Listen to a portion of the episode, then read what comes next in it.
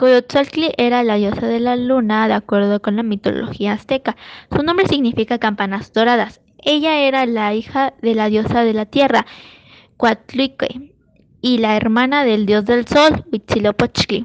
Cuenta la leyenda que Huitzilopochtli nació revestido con ropaje de guerrero, con un escudo, sus dardos y su lanza color azul.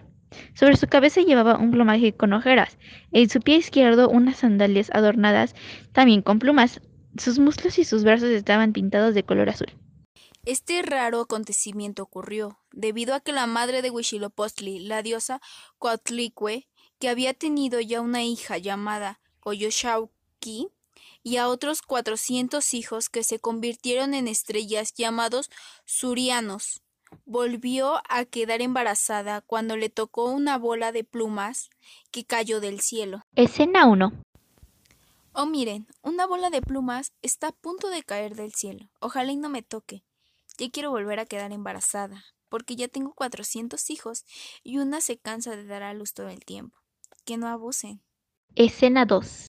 No puedo creerlo. ¿Qué veo? Que he quedado embarazada, pero siento que este es especial. Coyolxauhqui y sus 400 hermanos consideraron este hecho como un agravio y decidieron entre todos matar a su propia madre. Oigan, como que siento que esto que le ha ocurrido a nuestra madre es algo que nos dañará como persona. ¿Cómo ven?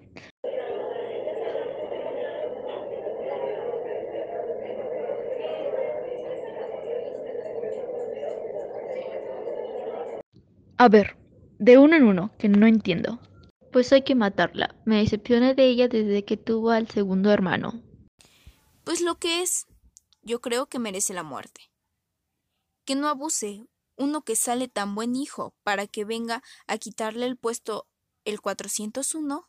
Hermano 200, ¿tú qué dices? Pues creo que hablaré por todos. En que queremos que mi madre se muera aparte, ni nos quiere.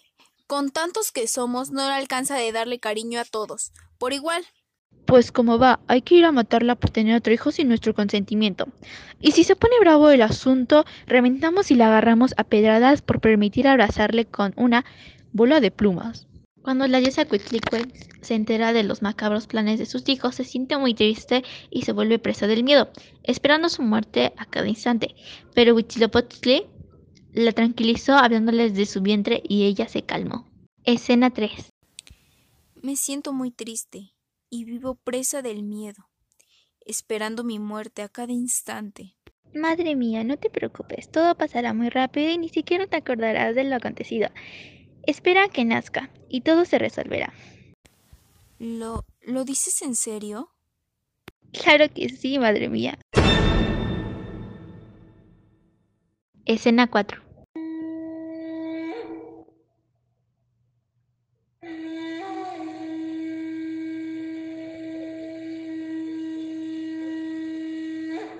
No todos los hijos eran iguales. Cuatlicue, el hijo 132, se sentía desesperado y se apartó del grupo para platicar con él mismo. Esto no puede ser. Yo soy el hijo 132. Guapo, bueno y guapo son envidias, y guapo y inteligente, y guapo, bello y romántico, y bello, guapo y hermoso, y guapo. Ahora qué haré? No me puedo ensuciar mis bellas manos con la sangre impura de mi madre.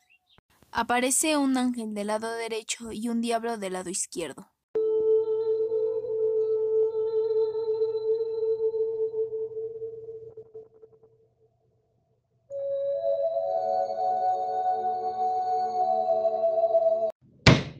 ¿Cómo es posible que te expreses así de tu madre? Una boca tan bella y hermosa no tiene que decir esas palabras. No, no, no, no, no. Tú tienes derecho de decir y pensar lo que quieras. Los guapos siempre dicen la verdad. Y tú eres guapo, ¿o no?